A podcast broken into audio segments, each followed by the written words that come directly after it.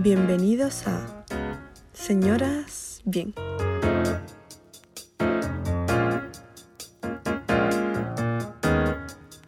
Hace poco escuché por primera vez la palabra Ikigai. ¿Y qué significa? Es una palabra que se utiliza en Japón y que básicamente significa propósito de vida.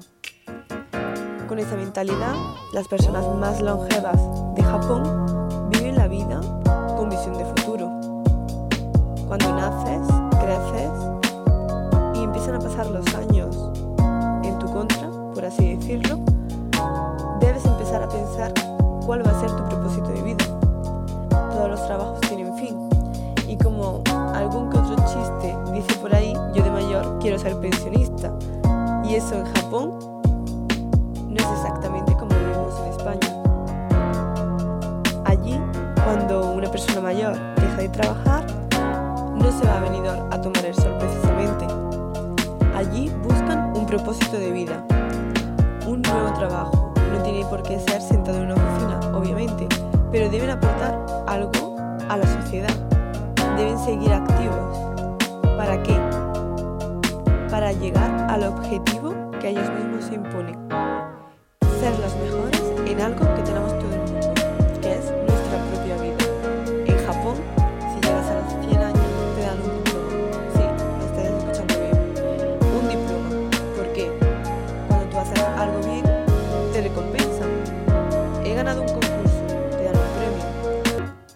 Hecho bien mi trabajo, te dan un reconocimiento delante de todos tus compañeros.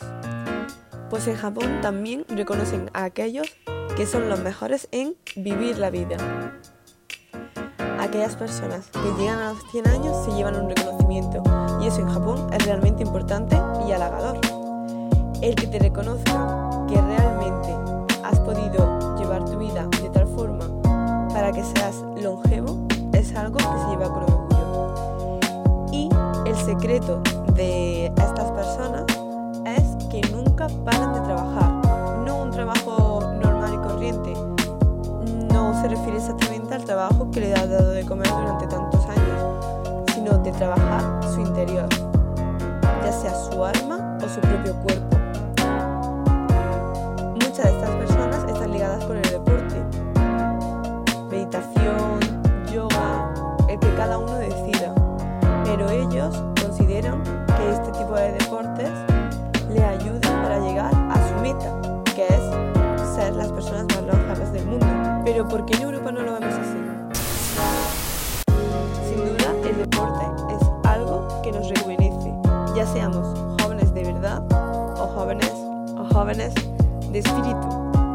Pero sin duda es algo que nos da beneficios y que nos ayuda a conectar, estar conectados con nosotros pasar un buen momento. Sin duda es algo que todo el mundo debería hacer. De hecho, en países como Estados Unidos, el deporte es tan importante que si realmente te dedicas a uno, si te da bien, puedes estudiar gratis. Y eso en Estados Unidos os aseguro que es algo costo por estudiar una carrera es realmente elevado y lleva a hipotecarse a familias enteras para que sus hijos puedan llegar a estudiar.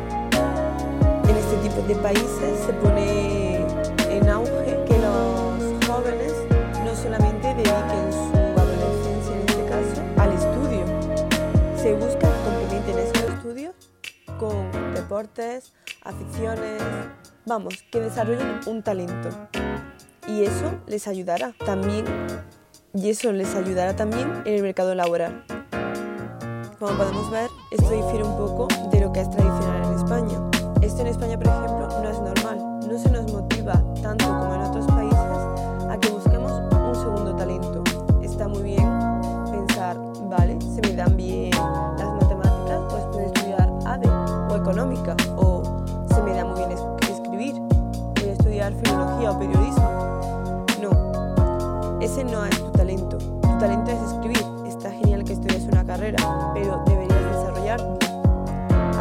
clases para mejorar la escritura, apuntarte a algún curso para demostrar que realmente escribes bien y que alguien lo valore.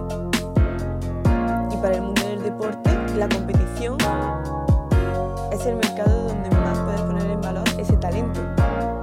Una vez se termina la etapa de estudio y dejas de ser joven, por así decirlo, y entras de lleno en la vida adulta, todos esos valores adquiridos en tu todos esos valores adquiridos los vas a poder poner en práctica también en tu trabajo. Hay muchos estudios que demuestran que las personas que desde pequeños han estado vinculados al mundo del deporte o algún tipo de clase extracurricular enfocada a mejorar sus talentos son mucho mejores de cara al mundo laboral. Más organizados, mejor preparados, maduran antes y eso ayuda a que esas metas que nos ponemos cuando estamos estudiando la carrera puedan llegar antes a hacerse realidad.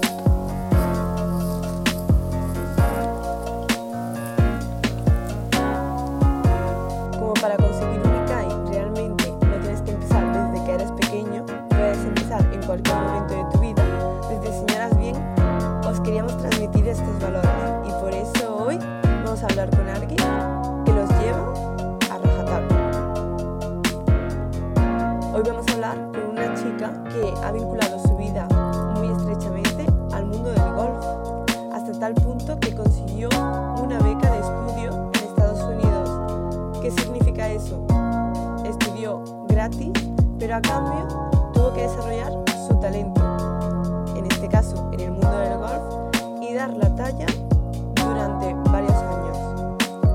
Como ella misma nos cuenta, este tipo de becas supone una maratón para los jóvenes que la adquieren. ¿Por qué? En cualquier momento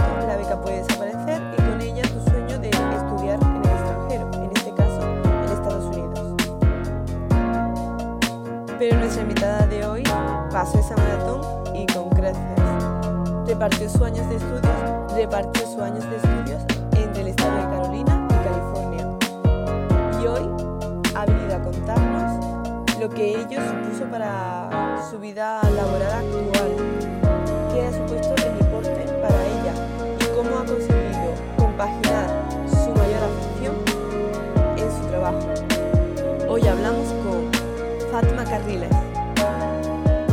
un día más. Hoy volvemos a tener una conexión con España y esta vez conecto con Madrid para hablar con Fátima. Hola, ¿qué tal? Hola María, muchas gracias por invitarme a tu podcast. Buenas tardes. muchísimas gracias a ti por aceptar. ¿Qué tal por Madrid? ¿Qué tal la nevada? Filomena, es lo único que se ve, ¿verdad? Pues los primeros dos días muy bien. De hecho, yo acababa mi confinamiento personal porque di positivo después de Navidad, en alguna comida de Navidad con mis amigas. no, no más de seis personas, no os preocupéis. Y acabaron mis 10 días de confinamiento, todo blanco, salí a dar un paseo y fue una auténtica maravilla. Pero ahora ya estamos de la nieve un poquito y del hielo, un poquito hartos porque nos corta la libertad. Pero estamos empezando a dudar si nos tienen atrapados a posta sin lavar las calles para que no nos vayamos. Al final está siendo un poco confinamiento, pero por otros motivos, pero para tener estado encerrado, yo creo que estaba todo planeado. Total, total. ¿Quién sabe? De comenzar, pues nada, decir que Fátima está aquí porque me parece un perfil súper interesante. Ella, em, de una forma completamente diferente a lo que estamos habituados, eh, juega al golf, que no es precisamente un deporte muy común en España. Y quería pues preguntarte un poco cómo empezó esa afición al golf, desde qué edad comenzaste a jugar. Pues juego al golf gracias a mi madre, que lleva toda la vida jugando, y mi madre trabaja en la Federación de Madrid y ha tenido mucha conexión también con la Federación Española. Es la presidenta del Comité Femenino Amateur y también ha ayudado mucho la Liga de Pitch and Pat. En el fondo es un tipo de campo más corto, pero yo juego al golf normal. Aunque Pitch and Pat está muy bien para entrenar el golf normal también. Todos mis hermanos jugaban y en mi casa son muy deportistas. O sea, yo soy la pequeña de cuatro hermanos y cuando tenía 4 o 5 años y mis hermanos ya eran adolescentes, me llevo entre 8 y 12 años con los mayores, pues al final estábamos todo el día al aire libre y, y al ser competitivos, pues poco a poco empezamos a jugar, un equipo, tus amigos, pero a mí en el fondo María me engañaron. Yo no, yo no quería jugar al golf, a mí me engañaron totalmente. A mí lo que me gustaban eran los caballos. No tenía caballo, por supuesto, pero todo, de hecho, ya coleccionaba álbumes y fotos y todo tipo de libros de caballos, sabía todas las razas, desde percherón hasta caballo árabe, hasta que es un caballo de salto y pura sangre inglés, y nunca me había subido un caballo. Así que nada, empecé a jugar el golf a los 5, 6, 7 años, a los 8 me subí a, mi primer, a, un, a un caballo, y a mí lo que me gustaba era montar a caballo, pero obviamente me dieron una palmadita en la espalda y me dijeron que no iba a tener caballo, que me dejaban un poco, pues eso, una vez cada dos semanas ir a una clase de montar y de equitación y, aprovecharla. Pero mi madre me llevaba a jugar al golf por las tardes y si le ganaba me compraba un VHS, un vídeo de Disney. Entonces, claro, si tenía el Rey León 1, necesitaba el Rey León 2. Se dejaba ganar y obviamente al ser competitiva pues me motivaba.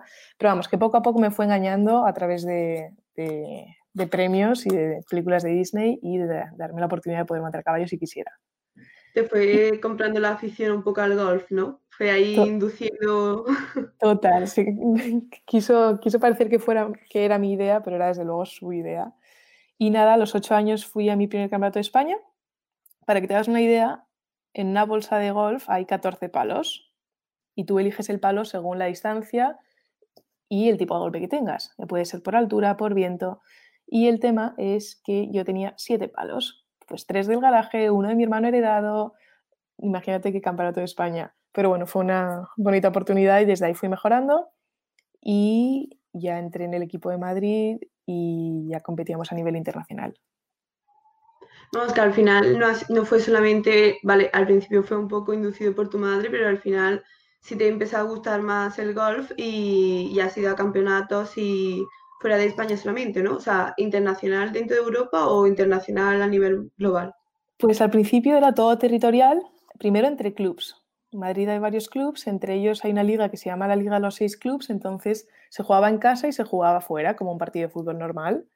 Y aquí la motivación era que estabas jugando con tus amigos, pues a ver el bocadillo, a ver quién ganaba. Entonces era la sensación de, pues nada, madrugas para hacer algo productivo. Y esto estoy hablando entre los 8 y los 12 años. Entonces, poco a poco tú vas mejorando tu handicap, que es la forma de medir tu nivel, y cuando empiezas a jugar con gente mejor y a meterte en más campeonatos y a ser más competitivo, pues es más divertido. Entonces, con Madrid jugábamos contra otras regiones de España Luego los campeonatos de España eran por España, obviamente, en distintas comunidades autónomas.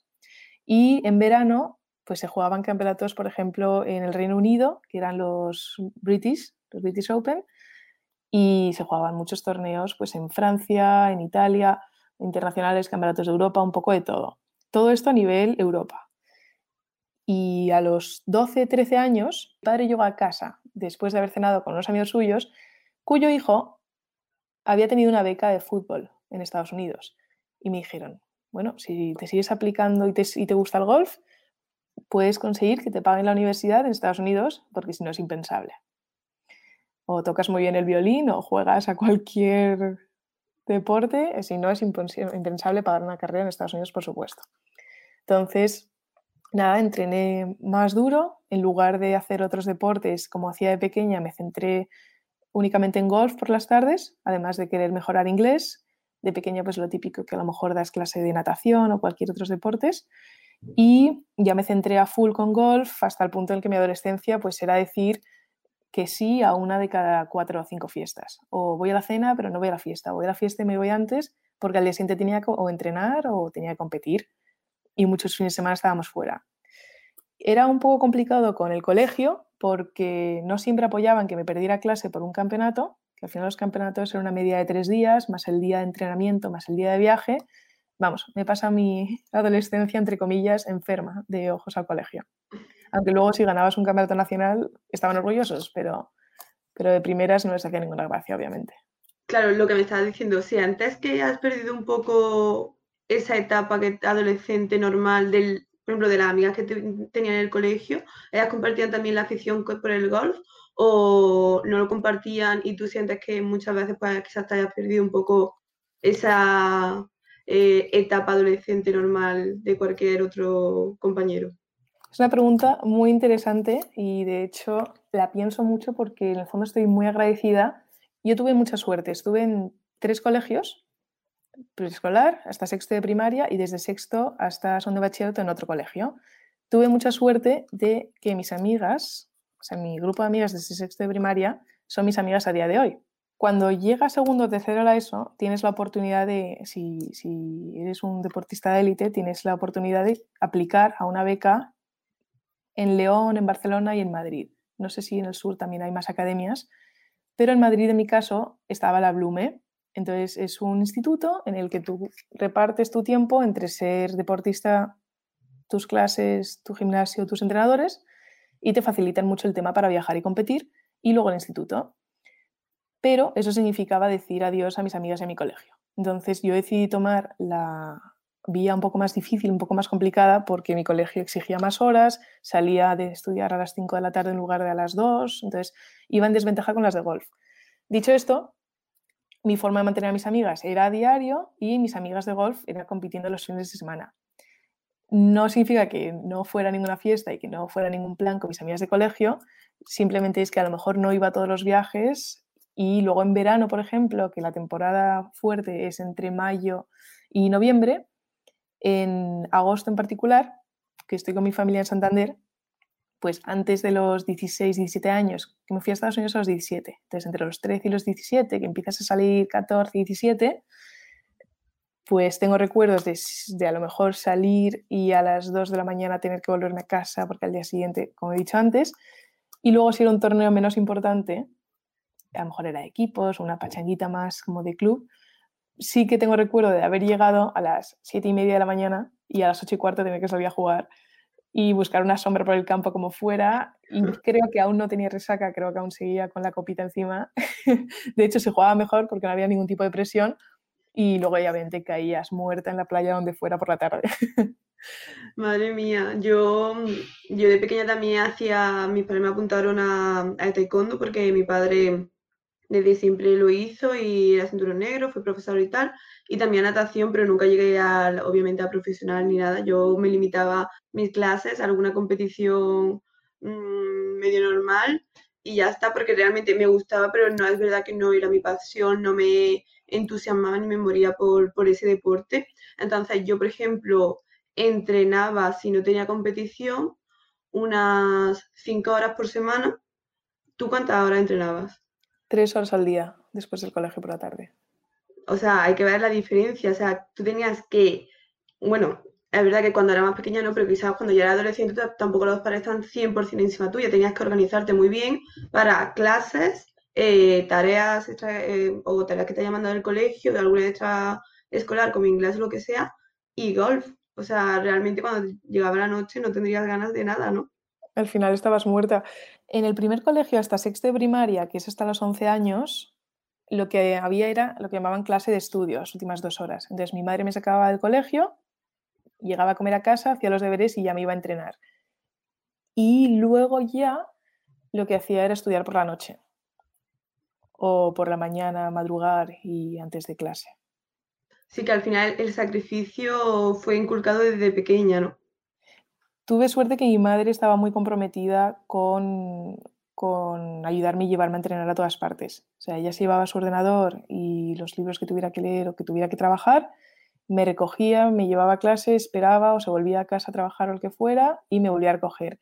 Pero antes de estar en los equipos, desde luego es ella quien se pegaba a los madrugones, me llegaba a Segovia, a Toledo, donde tuviera que ir para jugar y, y desde luego es, es un sacrificio pero cuando lo ves a larga distancia, de hecho, a los 12, 13, si no llego a centrarme, que a los 17 me quiero ir a Estados Unidos, si no tienes un objetivo, es más difícil hacer el esfuerzo. Claro, totalmente. Además, con esa edad, es verdad que la, figura de los padres es súper importante porque es verdad que si yo, al contrario que tú, por ejemplo, como yo no tenía ningún objetivo de afiliarme 100% al taekwondo y coger, porque claro, yo lo hacía, pero ya al final para mí era noche escolar, que me encantaba, me lo pasaba genial, me ayudaba muchísimo a desconectar pero yo no llegué a vincularme tantísimo, tantísimo como hiciste tú, por ejemplo, o como hizo mi padre cuando era más joven, que él, por ejemplo, era un poco lo mismo que hacías tú. Entonces, realmente, es verdad que la figura de los padres es muy importante porque son los que te tienen que motivar, pero si el, niño al final no quiere sacrificarse hasta ese punto, no, nunca lo va, nunca lo va a llevar hasta ese extremo. Pero al final es una base. Si tú ahora quieres coger taekwondo otra vez, seguro que uno te lo puedes aplicar para defensa personal y todo lo que has aprendido y seguro que lo vuelves a disfrutar otra vez. O sea, que la base está, ¿verdad? Sí, sí, por supuesto. De hecho, muchas veces lo he hecho de menos. No sé. Parece que no, que ya la última vez que, eh, bueno, que competí, que, que entrené oficialmente con mi entrenador y tal, fue cuando cumplí 17 y desde los 17, 17, 18 ya lo dejé porque me fui a estudiar fuera de, de, mi pueblo y tal, y no, como que no me sentía bien trabajando con un entrenador que no fuera el mío y dije, bueno, ya está, hasta aquí. Pero muchísimas, muchísimas veces digo, guau, qué ganas tengo de hacer taekwondo. Muchísimas, como que creas adicción, porque al final yo pasé como nueve años de mi vida todos los días yendo a entrenar y de hecho como al final en mi casa tenía a mi padre a mi lado, en plan de, bueno, ¿qué estás haciendo? No estás haciendo nada. Vamos a entrenar, vamos al gym y entrenamos, porque en mi casa teníamos, tenemos un gym. Eh, al final era como que tenía ahí al, al, gusanito al lado mía siempre alerta. En el momento que salí de mi casa, como ya no lo tenía y tampoco yo estaba motivada por seguir, ¿vale? Pero tú, en cambio, no, tú seguiste, ¿no? Porque cuando te fuiste a Estados Unidos, obviamente, al tener la beca, ¿Eso qué clase de sacrificio tienes que tener con el deporte? Pues yo cumplo años en octubre, entonces cuando me fui a estudiar a Estados Unidos en el mes de agosto tenía 17 y volví a España con 22, 23, al final me quedé un año extra. En resumen, estuve cuatro años en la universidad y lo que te hacen es que te becan, te dan la oportunidad de competir en el equipo representando a la universidad contra las demás universidades de Estados Unidos. Va por regiones, norte, sur, y luego tienes a final de año nacionales. Y eh, al final tú eres lo que llaman student athlete, o sea, eres estudiante y eres deportista a la vez. Entonces, si no tienes las notas, no puedes competir. Y si no tienes los resultados compitiendo, mmm, tampoco te aceptan en el equipo. Entonces es una rueda. Para entrar, ya el primer sacrificio fue, en primero bachillerato, prepararme los SATs, que es la selectividad americana, y en segundo hice la selectividad española por si acaso, aunque en febrero había firmado con Carolina del Norte. Estuve en dos universidades, primero en Carolina y luego en Florida. En Carolina un wow. año y en Florida tres. Completamente diferente, además, de mentalidad y de todo, ¿no? Muy distinto. Y aquí es parte, es algo muy interesante porque, bueno, long story short, es que hice las dos selectividades y nada, en agosto empecé la universidad ahí y fantástico. Entonces, este primer año en Carolina del Norte ya es, yo no había estado fuera, había estado una semana en verano compitiendo fuera, tal, pero no en un campamento de verano un mes y mis padres no me acompañaron. Bueno, mi padre había fallecido cuando tenía 15 años, entonces si en algún momento perdía motivación entre los 15 y los 17 de me apetece más ir a una fiesta, me apetece más salir, tenía la promesa que le había hecho mi padre a los 13 años y es, papá, yo voy a conseguir Estados Unidos. Entonces ahí tenía una motivación también, además de, de ser competitiva. El tema es que, como he dicho, tú tienes que mantener tus notas y tienes que mantener tus resultados compitiendo. Entonces, yo en Carolina del Norte jugué muy bien durante el año, pero a mí me estaban dando beca de número uno cuando somos ocho o diez incluso jugadoras en el equipo. Entonces, tú estás compitiendo contra tus amigas. Son tus amigas del día a día, pero a la vez hay un ranking, hay posiciones y la beca va en función de qué posición tengas. Luego hay factores que tienen en cuenta como si eres extranjero, siendo mujer, bueno, hay muchos factores que tienen en cuenta que aplican a, a, que tengas mayor o menor beca. Entonces, también tus notas tal. Total, que, que a mí mi beca por estudios y por deporte me pagaban de número uno, pero mi performance había sido de número cuatro. Total, que yo perdí dinero de primero a segundo de carrera. Ligado a lo que te he dicho del fallecimiento de mi padre, conllevaba pagar unos 7.000 dólares al año siguiente. Y pues teniendo la oportunidad de estudiar gratis en España o creyendo que tenía el nivel suficiente para competir en jugar al golf en Estados Unidos sin pagar, no quería, no, no quería pedir dinero en, en, mi, en, mi, casa.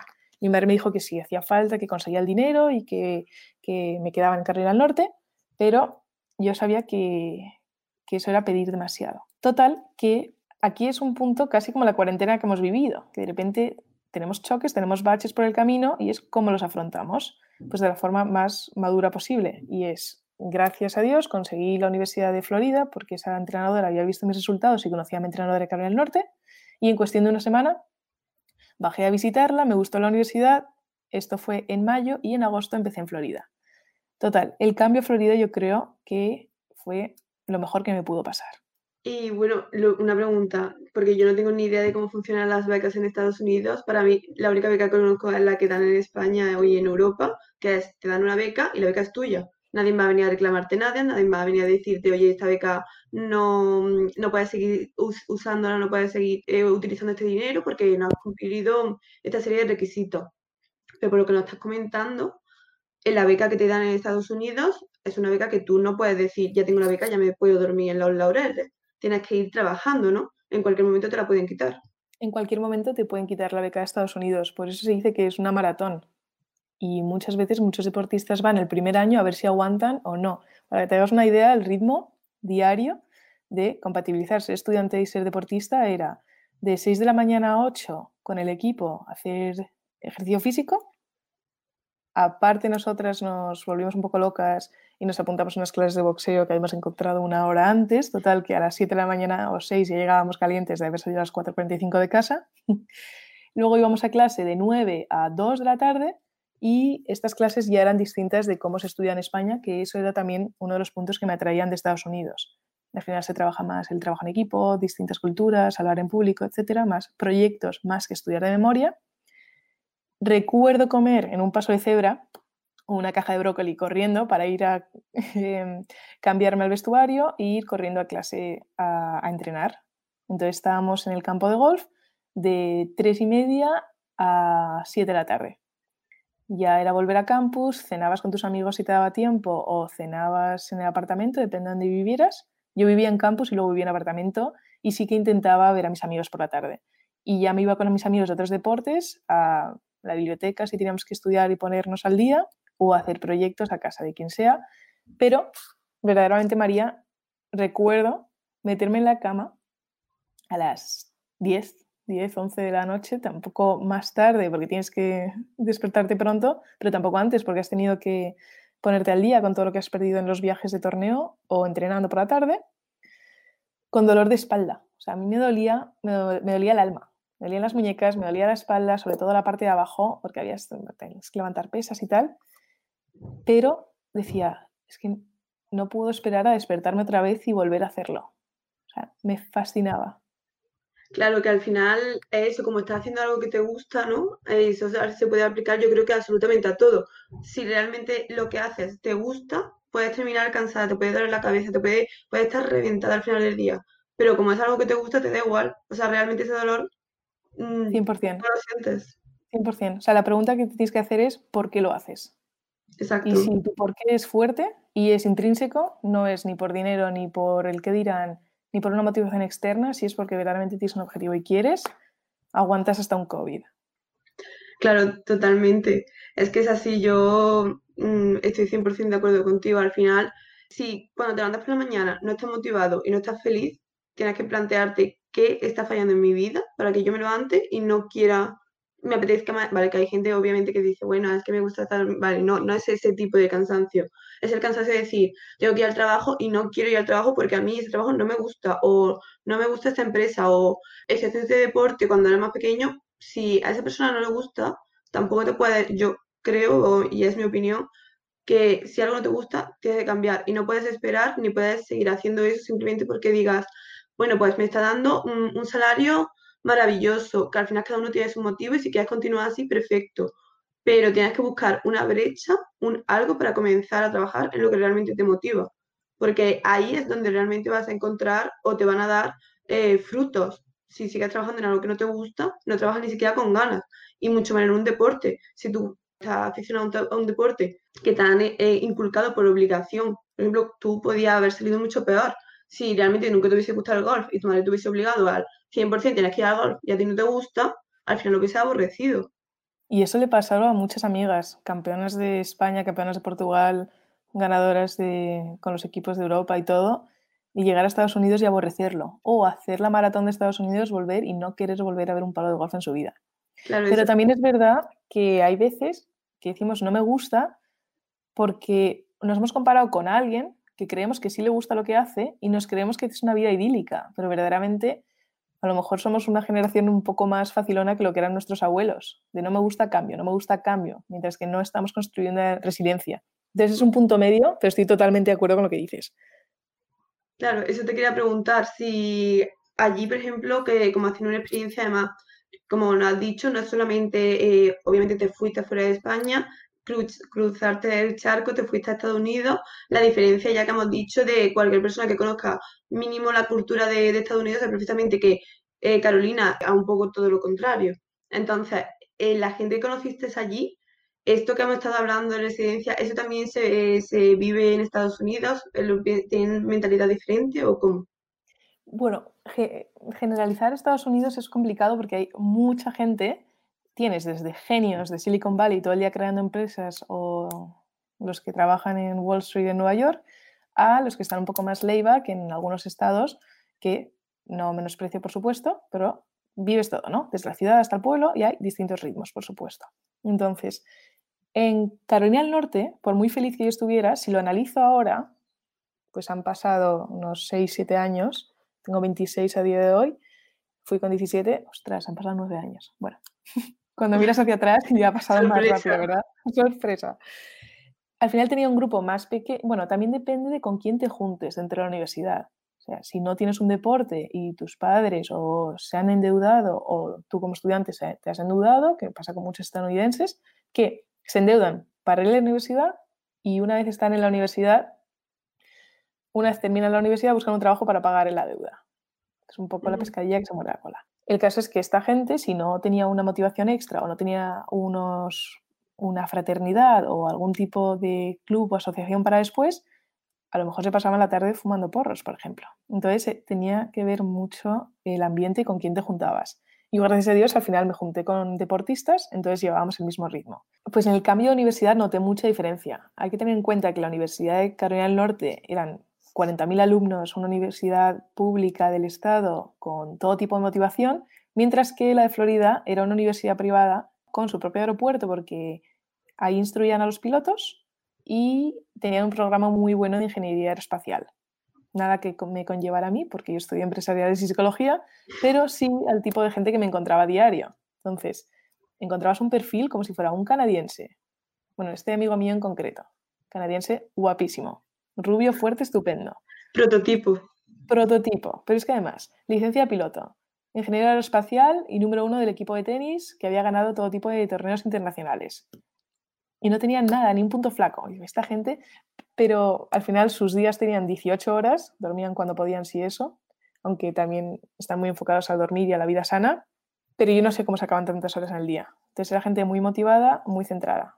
Claro, es que, por ejemplo, em, eh, recientemente vi un documental de Nueva York y tal, y decían allí, bueno, aquí tenemos, normalmente se trabaja cinco días a la semana y descansas dos, y normalmente los dos que descansas el fin de semana. En Estados Unidos realmente no, no deberías, si tú quieres llegar a algo en la vida, no tienes que descansar ningún día, o sea, tienes que ir al trabajo los siete días de la semana. Y cuanto más trabajes, mejor. Entonces esa mentalidad también supongo que se aplicará al estudio, ¿no? Sí, también te digo que el sueño americano no todo es idílico. A la vez, los descansos desde luego es importante y el equilibrio es clave en la vida. Al final, nosotros pues vuelves por Navidad a tu casa, mientras que ahí se han ido a un campus a los 17 años y ya se van de casa y ven a su familia en Thanksgiving. Entonces no todo es perfecto en Estados Unidos. En nuestro caso sí que era muy intenso durante los semestres y la vida del estudiante era un triángulo al final. Y en este triángulo hablaban de eres estudiante, eres deportista y también te gusta salir y fiestas. Entonces solo podías elegir dos vértices del triángulo. Obviamente me lo he pasado muy bien, he ido a muchas fiestas, e intentar compatibilizarlo como pudiera. Y tampoco, esto también lo pienso mucho, si estás muy centrado en únicamente sacar las mejores notas de la universidad, el número uno de la promoción está perdiendo parte social. Depende de en qué carrera te metas, a lo mejor prefieren entrevistar a un top 20, top 30, porque ha tenido tiempo de tener social skills, que también es muy importante. Habilidades de desenvolverte con otra gente, ¿verdad? Claro, total. De hecho, una de las mejores golfistas estadounidenses golfistas del mundo, pero estadounidense, que se llama Lexi Thompson, desde 1995, y aunque le saco un año, le admiro muchísimo en, su, en el plano de golf. Es muy buena jugadora, pero esta niña era homeschool, que en Estados Unidos sí que se lleva mucho el homeschool, estudiar desde casa y a ver cómo afecta en España el COVID también. Puede que en los siguientes años lo veamos. Y el tema es que esta niña lo ganaba absolutamente todo, pero era imposible dar una rueda de prensa. Entonces, a los 15 años tenía que dar clases de speech para poder hablar en público y tener algún tipo de habilidad social. Básicamente aprender a saludar y a dar la mano porque no sabía desenvolverse. Bueno, yo creo que eso lo hemos vivido. Yo, por ejemplo, me acuerdo que, en mi instituto había un chico que era súper listo, las mejores notas, podías hablar de él cualquier tema que saliera en los libros, pero en el momento que salíamos un poco, yo creo que pasa con mucha gente que no es que sea inteligente, sino que están tan, tan, tan, tan, tan, tan centrados en estudiar, sacar sus notas y otro para adelante, que en el momento que intenta hablar un poquito de algo que se sale de, de los libros, se sentía desubicado, no participaba, estaba siempre callado, no hablaba con nadie, de hecho nunca cuando salíamos o algo, y yo muchas veces le hablaba con mi hermana, porque mi hermana estudia psicología, y se lo comentaba, es que es muy fuerte porque realmente, por ejemplo, yo no sacaba súper buenas notas, yo iba sacando mis cursos normal, las asignaturas que me gustaban, pues invertía más tiempo y obviamente la nota era mejor, las que no me gustaban, pues le iba sacando. Digo, pero yo ahora miro para atrás y digo, es que realmente creo que en España nos centramos mucho en números y notas pero se nos olvida que es súper importante esa soft skill que estabas diciendo tú, ese poder comunicarte, poder hablar con una persona, escuchar, que también es súper importante, porque en un trabajo, al final, vale, hay todo tipo de trabajo, pero lo que tú has dicho, allí en Estados Unidos se motiva mucho a trabajar en equipo, a desenvolverte con, la, con tus compañeros, en España también, pero creo que eh, depende también de la carrera que tengas, es un poco más individual los trabajos, los estudios que tengas, que en equipo. Y al final, el día de mañana, tú no estás tú solo con un ordenador trabajando, también que tienes que trabajar con la gente que hay a tu alrededor, ¿no?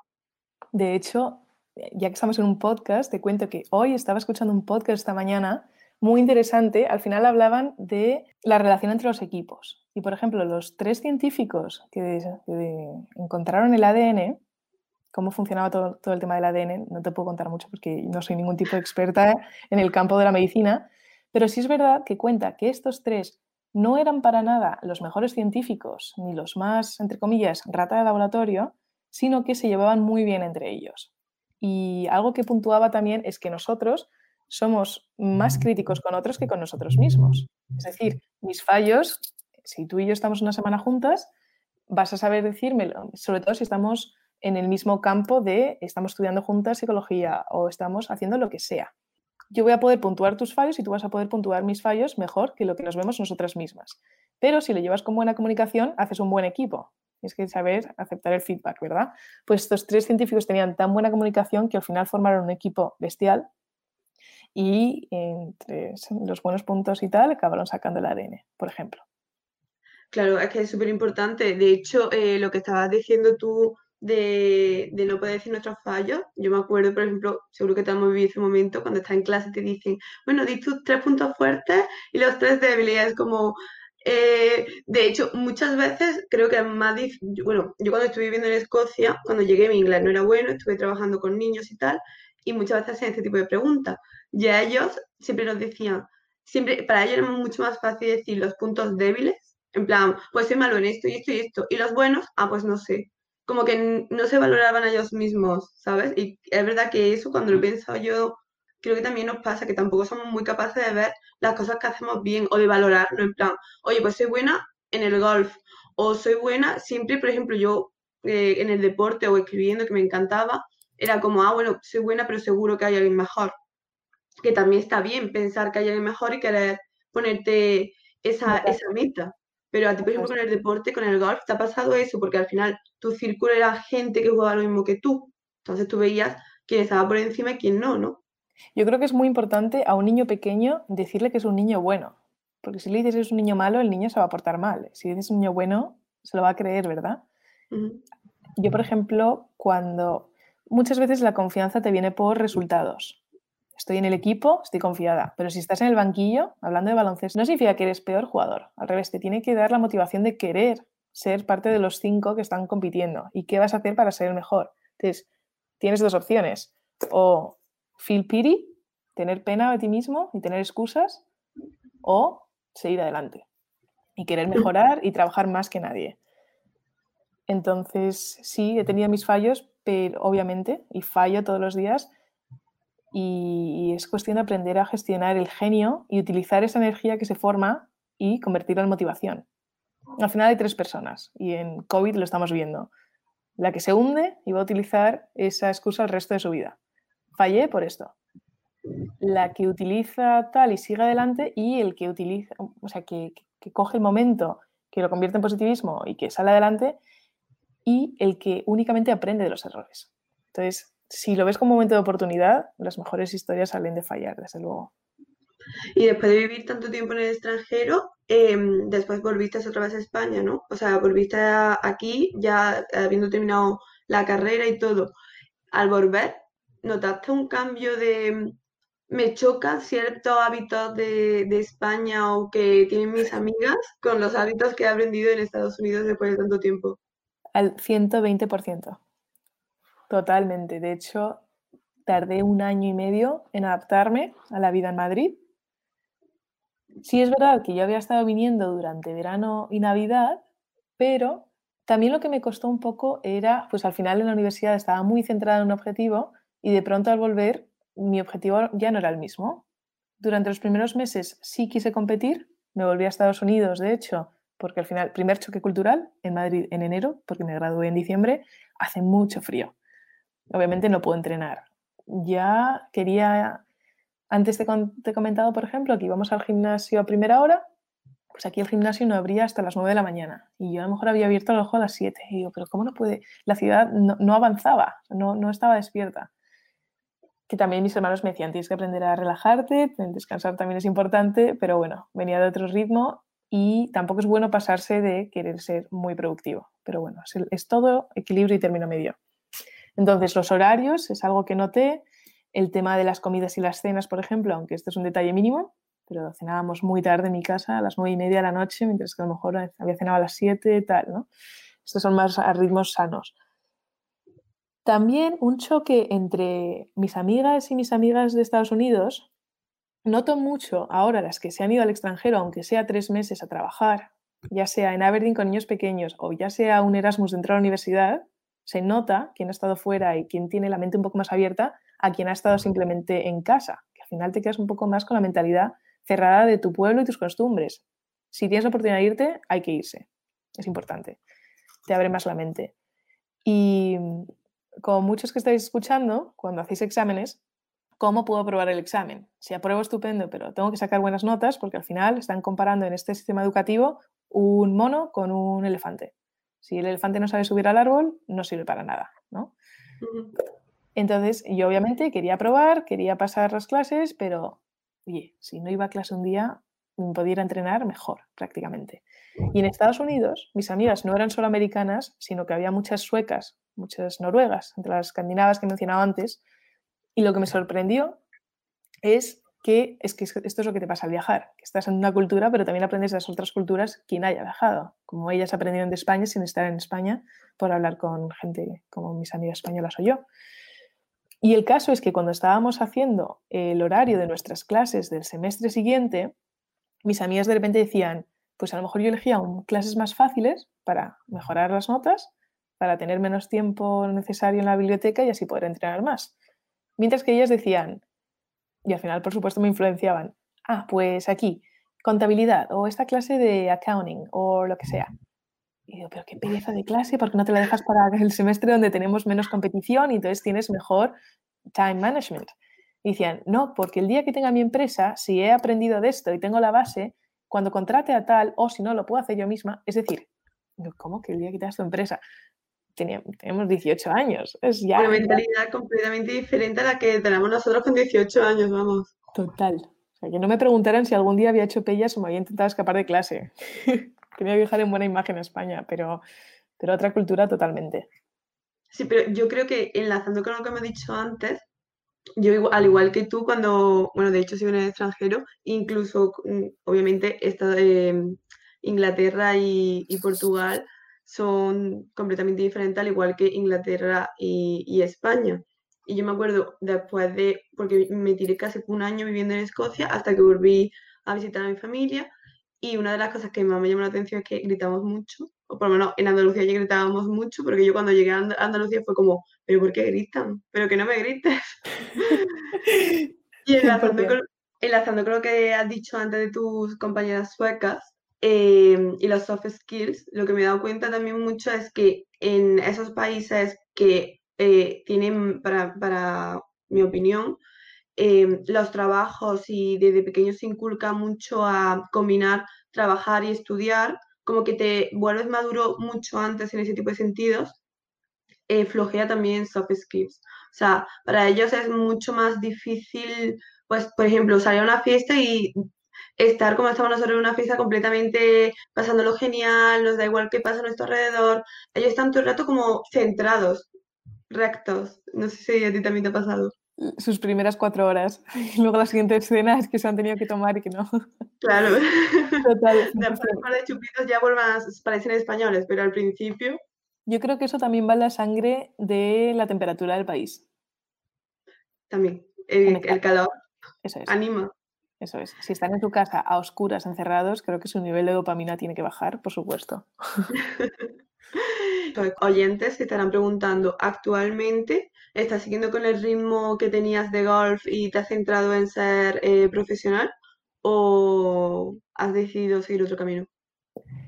Estoy compatibilizando empresa con golf. Hay muchos, muchos trabajos dentro del mundo del golf que muchas veces, si vosotros competís y jugáis al golf, pensaréis que o soy profesional y soy el siguiente John Ram o Sergio García, o voy a acabar dando clases y a lo mejor te apetece ser profesor de golf. Hay mucho, desde marketing hasta gestión de campos, hasta todo.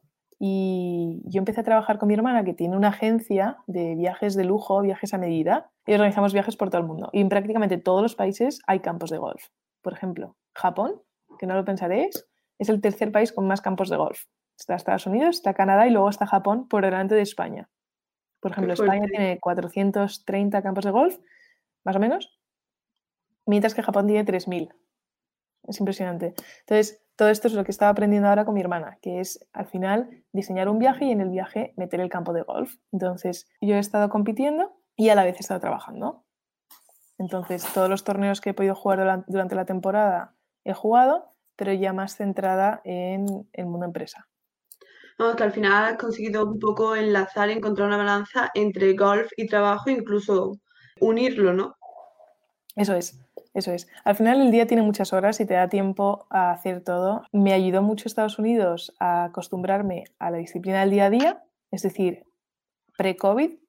De hecho, coincidía con que hacía buen tiempo también a lo mejor antes de ir a la oficina, de 7 de la mañana a 10, sacaba 3 horas y me iba a entrenar, a jugar al golf. Luego trabajaba de 10 a 7 de la tarde, me iba al gimnasio llegaba a casa y volvía a abrir el ordenador. También hemos tenido muchos viajes en que tenía, los que tenía oportunidad de, de seguir jugando, porque evalúo campos de golf y escribo reseñas de campos para revistas y para agencias. Por ejemplo, para una agencia holandesa que en particular lo que hace es, nada, es, como un TripAdvisor de golf, de campos. Y, y nada, y, estoy compatibilizando las dos cosas que me apasionan, que en el fondo a lo mejor me he lanzado al mundo empresa antes de seguir compitiendo un poco, entre comillas, por miedo de si me lesiono, ¿qué pasa? Y es una línea muy fina entre arriesgas todo y, te, y eres profesional o intentas hacer un colchoncito en caso de que no funcione, pero es una línea muy fina. Es decir, yo creo que si vas a ir a por ello, haz una buena carrera, haz prácticas que tienes tiempo y después de la universidad tienes tiempo a hacerte profesional y cada uno sigue su camino. Lo peor es compararse con otros. Bueno, yo del golf no, no conozco prácticamente nada, entonces una pregunta que quizás haga más de una persona es, eh, ¿El golf también tiene fecha de caducidad para los eh, jugadores como otros, en otros deportes o realmente no? O sea, ¿con 30 sigue siendo joven para jugar al golf profesionalmente o ya estás a punto de, de terminar tu etapa? Muy buena pregunta. De hecho, te lo voy a contestar al revés. Al golf puedes empezar hasta los 40-50 si quieres y aún así, bueno, 40-50 al final te va a costar más, pero si empiezas a mitad de tus 20-30 es la mejor inversión en tu retirement, en tu jubilación. Porque al final es un pasatiempo muy bueno, estás al aire libre y solo tiene beneficios, estás hablando con tus amigos, estás pasando unas 4 o 5 horas al aire libre, es bestial. Ahora, hay cambio de tendencia. Al principio, o sea, al final cada uno tiene su camino. Existe hasta el Senior Tour, Tú puedes hacer una vida más o menos como la que llevo yo, que es compatibilizar con tu trabajo. Si de repente te va bien con el trabajo y te puedes jubilar antes o pues lo que sea, a los 50 empieza el Senior Tour y ahí puedes competir. De hecho, ese es mi objetivo. El golf va un poco, se desvía un poco de lo tradicional de los deportes, porque los deportes es verdad que cuanto antes empieces, de hecho, muchos deportistas que no pueden hacer lo que has hecho tú de estudiar y trabajar, por ejemplo, si te vas a Estados Unidos, quizás sí, porque yo creo que allí ayudan un poco más en ese sentido, ¿no? Pero, por ejemplo, aquí en España, a no ser que seas muy, muy, muy, muy, muy bueno, eh, una persona que, digamos, por ejemplo, un nadador que compita a nivel, quizás no número uno, pero bueno, más o menos se mantiene, muchas veces se come tanto, tanto la hora de estudio que muchas personas dejan las carreras a mitad y se centran en el deporte. Cuando termina el deporte con 25 años es como, vale, pues ahora solamente puedo ser entrenador o relacionarme 100% en ese campo del deporte, ¿no? No pueden tampoco tener esa parte empresarial como puedes tener tú. Exacto, que son estas carreras muy exigentes físicamente, como puede ser gimnasia rítmica también, ¿verdad? El tema del golf lo que está cambiando es cuando llegan los asiáticos. Cuando llegan los asiáticos al tour, que son auténticas máquinas, es decir, tú le pones a un niño de tres años de Corea un violín y se convierte en un auténtico genio a la edad de los 17. Una vez más, no tienen la parte del equilibrio, del triángulo que hemos dicho de tus habilidades, no tienen esta, este, estas tres patas, estos tres vértices, porque se han centrado tanto, tanto, por ejemplo, todas las chinas golfistas que conozco, tampoco es que conozco muchas chinas golfistas, pero las conocidas chinas golfistas, su amenaza es trabajar en una fábrica. Por tanto, tienen que sacar, hay historias bestiales de cómo sacan a su familia adelante, hay mucho dinero con el golf ahora mismo, entonces todo el mundo quiere ser el número Tiger Woods. Y de repente esta gente está siendo número uno con 17, 18 años, la número uno del mundo tiene 19 años, y baja la media de, de cuándo entrar en el tour, cuándo ponerse a competir. Pero luego llegan otras golfistas o otros deportistas. Por ejemplo, me encanta la historia de Serine Ervin, Ervin, para los que hablan francés, creo que no lo he pronunciado bien, pero bueno, y es una francesa que ha seguido un camino totalmente diferente al de las asiáticas y es que ella continuó con sus estudios, estudió ingeniería, ejerció de ingeniera, no le gustó, cambió, hizo un máster de marketing y a los 28, 29 años, ya casada, de repente dice que no ha, no ha continuado con su sueño de ser golfista, que tiene que ponerse a entrenar a ver hasta dónde podría haber llegado. Esta es la parte de la frustración de cuando no sigues tus sueños por el que dirán o por el miedo y yo creo que siempre va a seguir ahí contigo. Si lo puedes gestionar y lo puedes llevar contigo, fantástico, pero si no va a haber un momento en el que digas, nunca lo hice. si lo estás escuchando y tú estás eh, con el rintintín, de lo único que te vas a arrepentir es de lo que no has hecho. El caso es que Celine se pone a entrenar y a los 33-34 años consigue entrar en el circuito americano. Para que te hagas una idea, tienes el asiático, el europeo y el americano. En los tres hay dinero, pero en el americano es el mejor. Si eres asiática, en el asiático, pero no siempre entras ahí. Además, son muy clasistas. Y el tema es que ahora tiene 38, 39 años, se ha lanzado por su sueño y es una de las jugadoras que sube la media, por ejemplo. Entonces, pues, al final tienes todo tipo de edades y es un juego. Una vez tienes la técnica tan psicológico que tienes que ser suficientemente inmaduro para no saber lo que te estás jugando o maduro para soportar que va a haber baches y saber salir de ellos. Es lo interesante y es lo que me fascina del golf y por eso, aunque no compita, no puedo dejar de entrenar porque al final lo ligo mucho a la vida misma. Se ha convertido en una droga cómo me siento cuando estoy entrenando y la sensación de seguir mejorando. Claro, es como, como el yoga, porque al final eh, yo creo que el yoga se ha vuelto un poco internacional. Es, quiero estar relajado, que es verdad que te relaja, pero a mí, por ejemplo, también me relaja ir al gym y mm, hacer deporte, ¿sabes? O em, nadar. Total. Al final yo creo que eso, que es tu balanza para desconectar, estar tranquila, lo que te gusta eh, en el deporte en este, en este sentido. Eso es, eso es, es clave.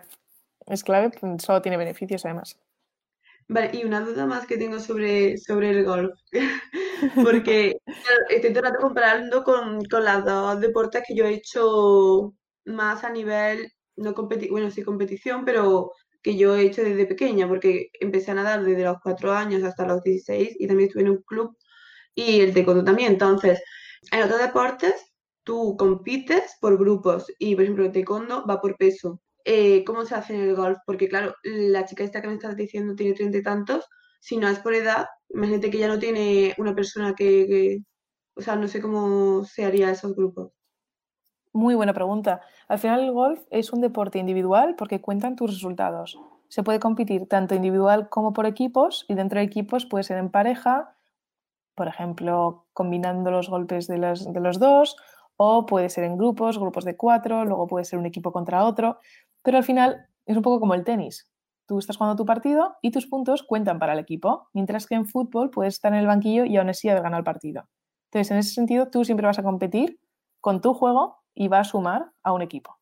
Dicho esto, cuando eres pequeño, compites por edades. Y hay dos formas de llamarlo. Puede ser o por edades o absoluto. Y cuando es absoluto, a nivel amateur, que es el mundo no profesional del golf, que también hay mucha competición y muy competitivo y torneos muy buenos, pero no se puede ganar dinero. De hecho, si tú como amateur has recibido sponsors o has ganado dinero y lo has aceptado y te pillan en Estados Unidos, te quitan la beca directamente.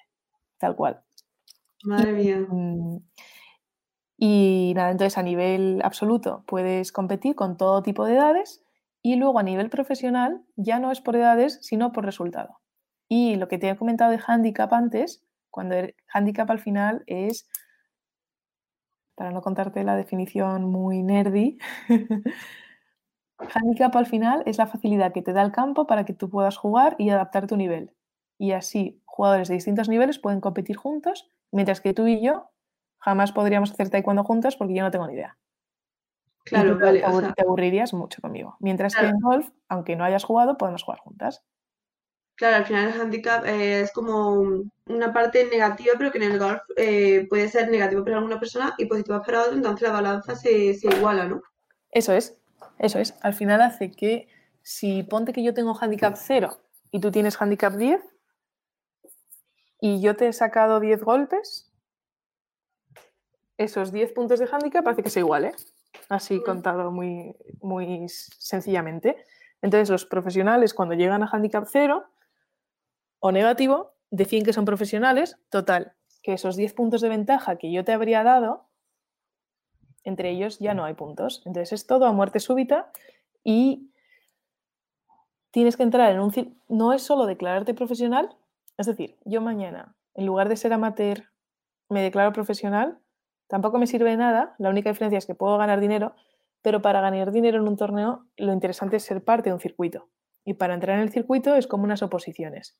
En una semana te lo juegas todo, unas oposiciones en un examen, pero quiero decir que has estado años preparándote y a una semana compites contra las 300 que se hayan presentado ese año, pasan 25 y esas son las 25 nuevas del circuito. Bueno, súper interesante. Y de cara al futuro, ¿cómo te ves? ¿Ves eh, siguiendo tu trabajo con tu hermana y compaginando trabajo y golf? ¿Te vas a centrar solamente en el trabajo? Muy buena pregunta. Al final, COVID nos ha dado de lleno a la agencia de viajes, pero mi objetivo es que sobrevivamos, que salgamos adelante. Estamos pidiendo financiación para poder devolver los depósitos que tenemos que hacer a los clientes. Es decir, es un momento un poco contra la pared, pero, como hemos dicho antes, de los peores momentos es de donde salen las mejores ideas y si tenemos que pivotar de alguna forma, pues continuaremos. En cuanto a golf, siempre va a ser parte de mí. O sea, los 10 días que he pasado confinada ahora, más la cuarentena de principio de año, que no podía salir de mi casa, yo necesito golf, desde luego. Entonces, sigo compitiendo. Todos los torneos a los que me puedan invitar, por ejemplo, lo que te he dicho del circuito, si tú no estás en ese circuito, pero conoces al sponsor, puedes tener invitaciones y puedes poder competir, puedes tener la oportunidad de competir. Entonces yo estoy preparándome para cuando lleguen las oportunidades poder competir y quedar en buen lugar. Incluso darme la oportunidad de a lo mejor ganar y si no, simplemente gano a diario teniendo la oportunidad de estar sana, que ahora es lo que más valoramos, y, y seguir aprendiendo con el negocio. Y yo particularmente enfocada en la parte de marketing y sales, que es lo que me corresponde, pero, pero bueno, ya veremos qué pasa. Por ahora es cuidar el día a día y mantener estos objetivos. Bueno, al final, pase lo que pase, creo que tiene la idea bastante clara. Si ya sea por un camino o por otro, me parece a mí que, vas a estar contente, que siempre vas a encontrar esa eh, forma de compaginar tu pasión eh, del golf con, con, tu día a día y con tu trabajo como has hecho hasta ahora. Muchas gracias, María. Al final es encontrar el ikigai, que es una palabra japonesa muy interesante. Muchísimas gracias por contarnos un poco de tu experiencia, de tu pasión y darnos a conocer en este podcast el golf, que realmente, bueno, obviamente dentro de tu círculo seguro que has conocido, pero yo, por ejemplo, no lo conocía, seguro que nuestros oyentes tampoco. Así que, bueno, quizás de este podcast salga algún nuevo aficionado. Eso es. os, animo a animaros a todos y además ha cambiado. Hay mucho campo público ahora mismo, hay material ha bajado el precio ya no es tan elitista como decían antes y tan inaccesible. Y de hecho están inventando todo tipo de golf y convertirlo social. Por ejemplo, existe el Top Golf, que es casi como ir a la bolera, pero jugar al golf. Y tienes unas bebidas y una pantalla para ver el resultado. Y yo creo que cada vez más gente va a jugar. Claro, al final lo están haciendo que la gente pueda hacer de una forma u otra, que no tenga que ser 100% formando parte de un club. Así que esperemos que quien no conozca este deporte o que no sabe tanto de él se motive y que lo pruebe. Y a ti muchísimas gracias y siempre que quieras eh, eres bienvenida. Incluida tú, aprender a jugar a golf, María, cuando quieras jugamos. En cuanto vaya a Madrid, deberíamos quedar, que yo no tengo ni idea. 100%, 100%. Millón de gracias por tenerme en tu podcast. Qué idea más buena y siga así, que me encanta. Muchísimas gracias. Siempre que quieras, ya sabes. Y a todos vosotros os veo en el próximo programa de Señoras Bien.